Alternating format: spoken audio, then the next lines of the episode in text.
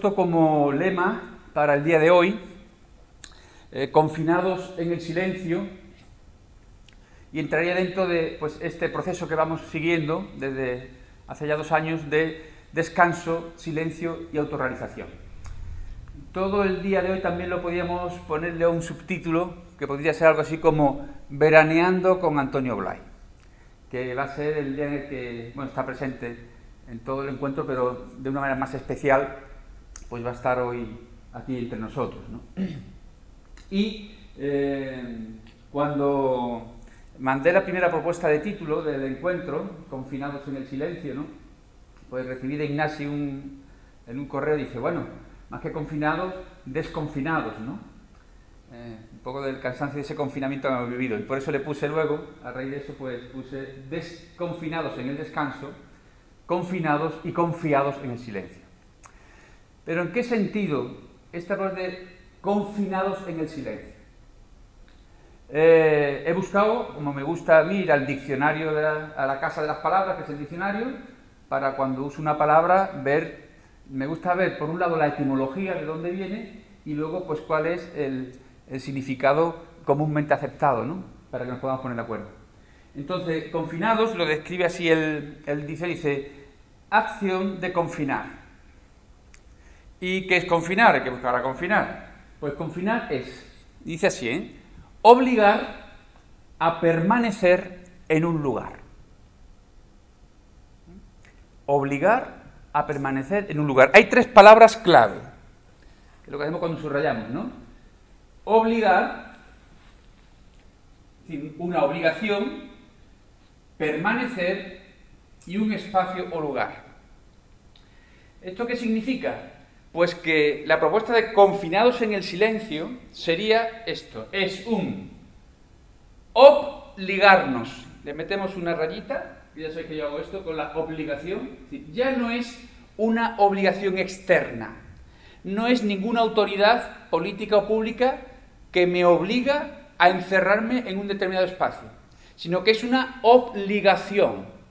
Es decir, yo doy mi consentimiento, yo me ligo, me uno, me vinculo a qué? A un permanecer en un lugar. ¿Cuál es ese lugar? Ese espacio dentro de nosotros en el que podemos conectar con nuestro ser. Luego, ese es el sentido que vamos a ir viendo y sobre todo también ya mañana pasado de sentirnos confinados en el descanso y en el silencio, ¿eh? como un gesto voluntario y libre. Eh, ¿Qué es lo que puede aportarnos la propuesta de Blay en este supermercado, por decirlo así, que hay de espiritualidad, pedagógico, de desarrollo personal? ¿Qué tiene de peculiar el camino de la autorrealización? Sabéis, porque eh, todo el trabajo de hoy va a ser pues, el conectar, el permanecer en ese lugar que es la sede del ser, ese lugar donde podemos conectar con nuestra verdadera identidad, pues, eh, como decía, normalmente mm, eh, el su obra más conocida, se titula así, Ser. Además, en el libro se ve un ser con mayúscula, Ser. Y debajo aparece curso de psicología de la autorrealización.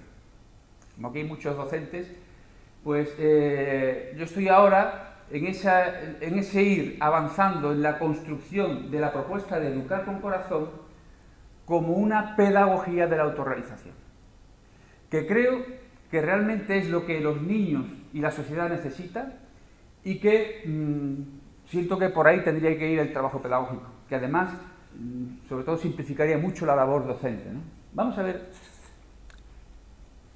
estos modos habituales del desarrollo personal, del trabajo interior y qué aporta Blay y la autorización a ese mundo. ¿no? Bueno, los modos habituales en el que se, como se suelen abordar, no todos, pero sí buena parte de las propuestas de desarrollo personal, o del trabajo interior tiene que ver con nuestros modos habituales de funcionar. Y claro, cuando hablamos de desarrollo personal, a nada que nos despistemos, acabamos en un desarrollo de la personalidad. Y yo no soy mi personalidad. La personalidad es una estructura psicológica a través de la cual, según cómo es la de cada uno, vamos expresando y realizando la, identidad auténtica que somos. Entonces hay muchos caminos que van describiendo distintos tipos de personalidad. Eso está bien, porque en realidad todo eso, eh, ya lo veremos, todo eso entraría en una parte del trabajo. Entra en una parte del trabajo, en la que es tomar conciencia de lo que no soy, que ahora lo veremos. Y, o cómo puedo desarrollar mi verdadera identidad a través de los distintos eh, perfiles de personalidad. Los modos habituales de afrontar el trabajo son de tres formas a base de adquirir más información o más recursos. Y de hecho la gente va a los cursos para que el ponente, que es el experto, le dé más contenido, más información, más ideas y más recursos.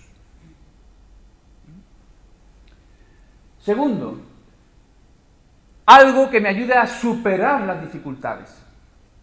De alguna manera, cuando uno va a los sitios, yo siempre digo, es el ego el que, vamos, el ego, el personaje el que nos trae. ¿Por qué? Porque todo el personaje, como se siente insatisfecho, quiere mejorar, quiere superar alguna dificultad. Y ahí nos seguimos moviendo en el ámbito del personaje. Entonces, mucho del desarrollo eh, de la personalidad va orientado, yo suelo decir que a veces, cuando tengo así alumnos que son coaching, no digo, claro, a veces el coaching es un perfilar limar aristas de determinado personaje. Porque Blay es verdad que nos aporta una visión, yo creo en eso, tremendamente revolucionaria, de ir mucho más adentro. Y tercero, el modo de abordar el desarrollo personal o el trabajo interior como una manera de cubrir carencias. Porque como todavía no hemos tomado conciencia de que lo que somos en plenitud, pues vamos trabajando desde la creencia de que yo soy las carencias que tengo y tengo ahora que hacer algo o aprender algo o ir a algún sitio para que allí me den lo que cubra esa carencia eh, de la que, siento. ¿Cuál es la aportación de Blay? Estoy haciendo como una síntesis muy apretada de todo lo que ya hemos recorrido para que la tengáis de cara también al trabajo, que es lo que me interesa luego es el trabajo. La aportación de Blay la podemos resumir así. ¿Mm? como en dos, está siempre en dos latidos del corazón de la propuesta de ley, que es tomar conciencia, eso es lo primero, sí, darme cuenta, tomar conciencia y vivir, no solamente que me dé cuenta, sino que luego lo viva. Si yo descubro que soy alegría, no solamente, ah, mira, qué bien, soy alegría, sino que yo ahora la viva, la exprese, la movilice. Tomar conciencia y vivir lo que somos, y esta vez allá donde somos. Vamos ahora a esto del lugar, del confinados en un lugar, porque, claro, se trata de que yo tome conciencia y viva la paz o la ternura o el gozo profundo, que es lo que yo soy como identidad, allá donde soy eso, en ese espacio de la identidad. La vida nos dice, la vida es crecimiento. De alguna manera, si queremos, el desarrollo personal es un desarrollo de la vida. Venimos para vivir mejor, para estar mejor, para vivir, ¿no? La vida es crecimiento. Es decir, lo propio, lo consustancial a la vida es que es una fuerza, energía, que tiene una dinámica esencial a su identidad de despliegue. Fijaros que la ciencia describe eh, la, creación, por decirlo así, o describe el origen del universo como un Big Bang. Es decir, como de algo que estaba, una densidad que es, incalculable. ¿no? Vosotros imaginaros que ahora pudiéramos hacer el proceso contrario, ¿no? el Big Crunch que le llaman. Que pudiéramos ahora unas manos enormes recogieran todo, todo lo que existe, todo el universo, todos los universos paralelos y no paralelos, perpendiculares, tangenciales, todos los universos, ¿eh? los contraemos, los contraemos, los contraemos, todo, todo, todo, todo, hasta dejarlo. Fijaros qué masa tendría eso en algo del tamaño del ojo de una aguja, que eso es como dice la física, que era lo que había antes del Big Bang. Entonces, lo que es con natural a la vida, lo esencial de la vida, la vida en sí es esta cosa, un despliegue. Y eso genera plenitud, no un mero bienestar. Fijaros que se habla a nivel político de la sociedad del bienestar, claro, porque eh, normalmente buena parte del mundo que está en la política está muy orientada hacia afuera, no han descubierto esa dimensión interior, a veces incluso la niegan de manera radical, y claro, pues entonces a lo más que aspira es a una sociedad del bienestar, porque no se ha descubierto esa dimensión mucho más profunda del ser. Luego, ese movimiento natural a lo natural que es el despliegue, eso es lo que genera plenitud. Es decir, yo me siento pleno en la medida en que eso que ya soy y que está ahí, lo despliego, lo muevo, lo manifiesto. Eso es lo que da la plenitud. Y es una consecuencia natural de la realización de lo que uno es. Por eso, a nivel pedagógico, yo voy planteando cuando se dice ahora la escuela, la escuela tiene que educar para, y ahora comienza el listado. Educar para la paz, para la convivencia, para la coeducación, para la igualdad de género, para el anti-bullying. Y ahora lo último es para la felicidad. Como un gran mito lo de la felicidad. Porque claro, educar para la felicidad, ¿qué es educar para la felicidad? Yo todo eso lo resumo en educar para ser lo que somos. Porque si soy lo que soy, yo voy a sentirme feliz, porque ya soy lo que soy y sobre todo en la cultura que tenemos consumista, pues hoy un niño es feliz si le compras un móvil de última generación, y eso es lo que le hace feliz. Y no es educar para el consumo, precisamente. Entonces, como estamos hablando de que la autorrealización es una autorrealización de la vida, y que la vida es un despliegue, es un crecimiento, yo he estado, llevo muchos días, desde todos estos meses que llevamos, intentando mirar y acoger desde el corazón al coronavirus. Y en los procesos que he ido viviendo, quiero compartir aquí algunos ahora, sería, me preguntaba, ¿qué sentido tiene? Ayer hablamos del sentido. Y os decía, el corazón es el órgano de sentido. Y mirada desde el corazón, la vida tiene sentido. No es azar, no es casualidad, es sentido con mayúscula.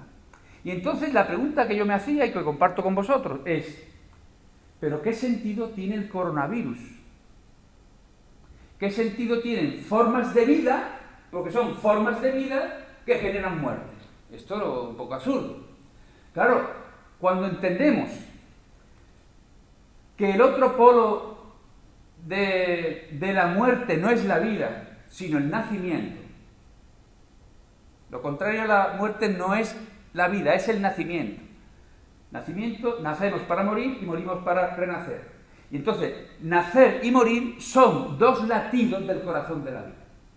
Porque en realidad la muerte, que es lo que entendemos como el mayor problema que existe en el mundo, la muerte es la gran solución que la vida se ha dado para regenerarse.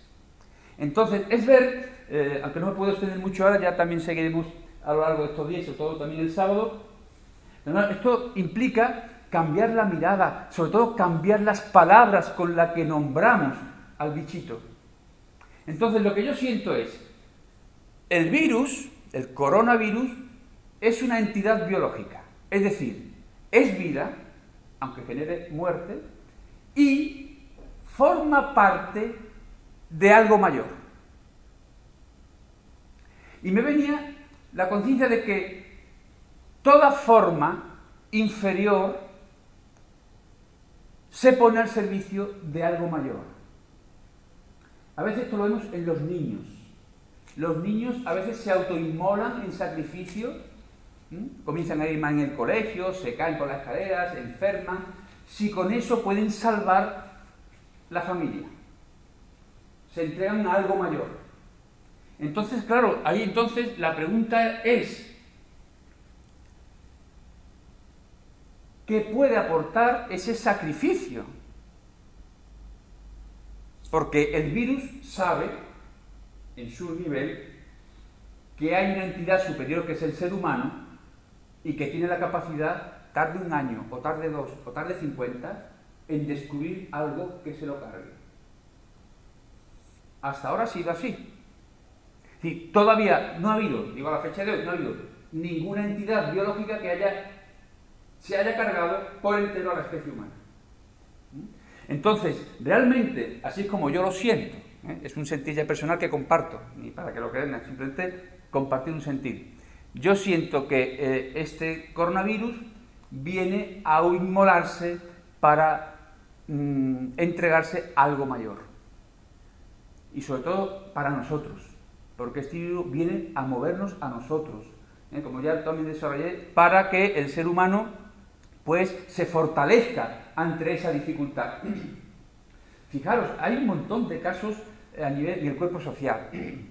Ni siquiera la crisis del 2008 hizo que se bajaran los sueldos de los futbolistas. Esta sí, vamos avanzando. ¿eh? Es decir, está haciendo una comunión científica internacional como nunca. Es decir, eh, Europa está replanteándose su política de otra manera. Es decir, realmente se están moviendo muchas cosas. Es verdad que también hay una cuota de sufrimiento. Más que de sufrimiento, yo diría de dolor. Pero bueno, nadie sabe cuál es el destino de cada uno y pues lo mismo en el destino de cada uno vino, estaba ya de alguna manera el irse pues a través del coronavirus en lugar de irse por un infarto o por un accidente. No lo sé, eso lo dejo en suspenso. Por lo tanto, se trata de pasar del coronavirus al virus coronado. Y coronarlo y poner, darle su sitio y su lugar. Y esto fijaros, porque claro, cuando en el lenguaje, cuando los niños oyen, no, porque eh, hay que derrotar al enemigo, al coronavirus, la lucha, ese lenguaje bélico que impregnó el inicio de, todo estado de alarma, ¿no? Que ahora, fijaros, estado de alarma, todo el mundo está alarmado. No, no, no, es un estado de alerta. Desde mi centro estoy alerta, estoy atento, es un estado de alerta percepción, no de alarma. Y por eso ya también el sábado os voy a dar algunas sugerencias, por si las queréis acoger, de cara a que cuando volvamos, ¿eh? pues podamos de alguna manera vivir de otra manera pues todo lo que nos va a rodear, porque pensad que esto está agudizando, las personas con miedo, el miedo, el miedo se multiplica. O sea, vamos a tener un entorno, vamos a tener un entorno muy complicado, muy difícil, pero que puede ser un tremendo, una tremenda palanca si tenemos ya esta conciencia para desarrollar lo mejor de nosotros. Entonces es mirarlo desde el corazón, desde nuestro corazón grande. En la dinámica de noche os hacía distinguir el corazón grande, que es la sede, el lugar donde está siempre ahí eh, lo mejor de mí mismo, que de alguna manera va a intentar eh, cuidar, mimar, transmutar al corazón pequeño. Entonces que podamos mirar pues en este caso lo que está pasando en el cuerpo social desde esta mirada de la escucha del corazón grande. Esto ya digo solamente un apunte, pero que iremos, iré completando. Dos ideas claves de la autorrealización, porque quiero ahí ser escueto, ¿no? Estoy intentando recordar que el verano es estación de la maduración. No es dar más información, más conocimiento, que algunos siempre cae, sino que es madurar lo que venimos haciendo, reposar lo que venimos haciendo, que entremos en otro nivel de comprensión más profunda de lo que estamos haciendo en este proceso. Dos latidos básicos, dos aspectos fundamentales que puedan definir la autorrealización, que serían descubrir, ya la palabra es clave, descubrir es quitar lo que cubre, es decir, no se trata de inventar, ya me he inventado yo lo que es la identidad, ya me he no, no, no inventamos nada, es descubrir, es quitar lo que pueda estar cubriendo eso. Ser consciente y vivir mi identidad esencial, mi verdadera identidad. Ese es el primer paso. Si yo no descubro, si yo no me hago consciente de que soy paz, pues lógicamente voy a estar más a expensas de que si fuera nada se mueve, yo estaré tranquilo. Pero en el momento que algo se muera, se mueva fuera, como mi paz depende de que no se mueva lo de fuera, pierdo la vivencia de la paz. Porque pienso que mi paz depende de que fuera esté todo en su lugar, en orden y tranquilo. Luego, esta es fundamental, descubrir, ser consciente y vivir mi verdadera identidad. Entonces, lo que vamos a hacer en el primer ejercicio ahora va a ser justamente, pues, lo que es mi ser, pues, descubrirlo y hacerme consciente. ¿Y cómo? Pues de una manera muy sencilla, muy biológica, que además engancha con la primera propuesta cuando nos dice Blay en el ejercicio, de tomar conciencia de que soy energía, de que soy fuerza, de que soy vitalidad, ya lo veremos ahora, el primero de las dimensiones del ser, que es la más tangible, a través de la respiración. Entonces vamos a hacer ahora por la mañana un ejercicio eh, que complementa lo que hicimos el año pasado en esta misma hora. El año pasado hicimos una experiencia, si recordáis, que era respirar el aroma, la fragancia del ser desde aquella mm, esa estrofa oriental que dice el moribundo solo respira desde la nariz, los que sobreviven desde el pecho, el maestro respira desde el bajo vientre y el sabio desde las plantas de los pies. E hicimos aquella experiencia de respirar desde las plantas de los pies. Haremos unos minutitos para que la recordéis y los que no estuvisteis pues podáis tener esa experiencia. Pero vamos a completar eso con un eh, conectado con el verano, que es una estación de calor y donde el calor hace que nuestros poros se dilaten, se abran. El verano es una estación en la que sudamos. Pues se trata justamente de aprovechar esa dimensión que también respira toda mi piel, la piel es un órgano que respira, pues voy a respirar, es decir, a llenarme de y a exhalar mi verdadero ser, lo que realmente soy. Esa va a ser, para que veáis el sentido de la experiencia que vamos a hacer ahora. Y luego, pues una vez que ya tomo conciencia de eso que soy, un poquito.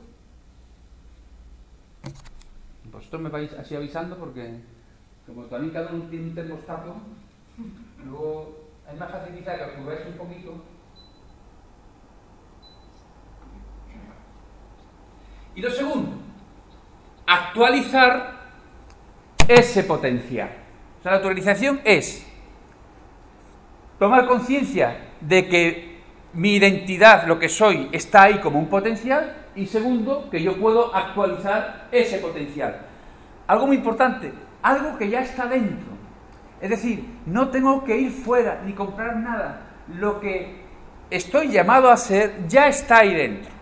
Esta imagen que siempre os pongo de que todo el árbol entero está contenido en la semilla pero como potencial. Entonces, ¿cómo actualizo yo el potencial? ¿Cómo actualizo la energía, la vitalidad, la ternura, la inteligencia que soy? Pues a través de las respuestas acciones ante los estímulos y situaciones. Lo que nos está obligando el coronavirus es a ver, y fijaros que algo muy importante, cuando hablábamos en la creatividad del silencio decía, la creatividad no es cambiar el estímulo, sino la respuesta al estímulo. Y cada situación, lo estamos viendo ahora, se puede afrontar, no digo resolver, pero sí afrontar de, muchas maneras. Ejemplo, cada playa de este país ha organizado de una manera diferente el tema de la seguridad.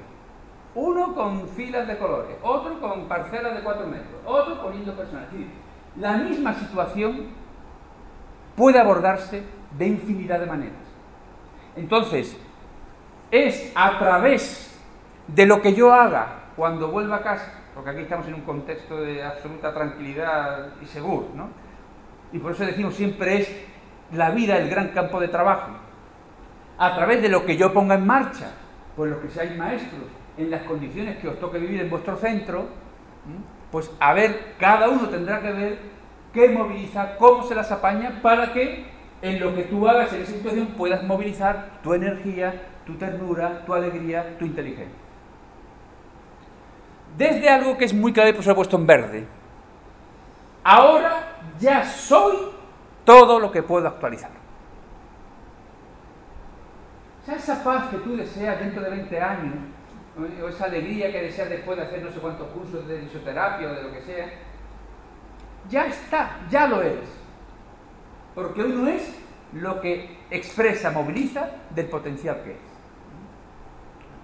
Así que completaremos esta tarde eh, con lo que sería, seguimos desarrollando los dos aspectos, y luego esta tarde vamos a ver en qué dos aspectos concretos eh, plantea Blay su propuesta, es como yo lo, releo, ¿eh? o sea, no es que Blay no lo plantea así, sino que yo ahora procuro pues toda su aportación recomponer y ajustarla y como veréis esta tarde ver cómo encajamos toda esa propuesta de Blay en lo que es la dinámica estacional. Así que nos vamos al regazo del suelo para respirar el aroma, la fragancia de lo que somos